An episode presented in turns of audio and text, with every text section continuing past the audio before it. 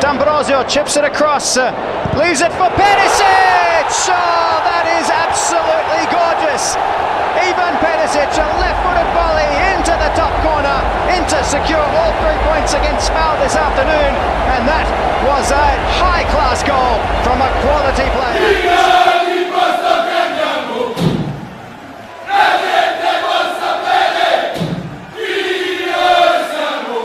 O internacional croata Ivan Perisic, jogador de futebol do Inter de Milão, também joga voleibol ao mais alto nível e já representou a seleção da Croácia em torneios de voleibol de praia.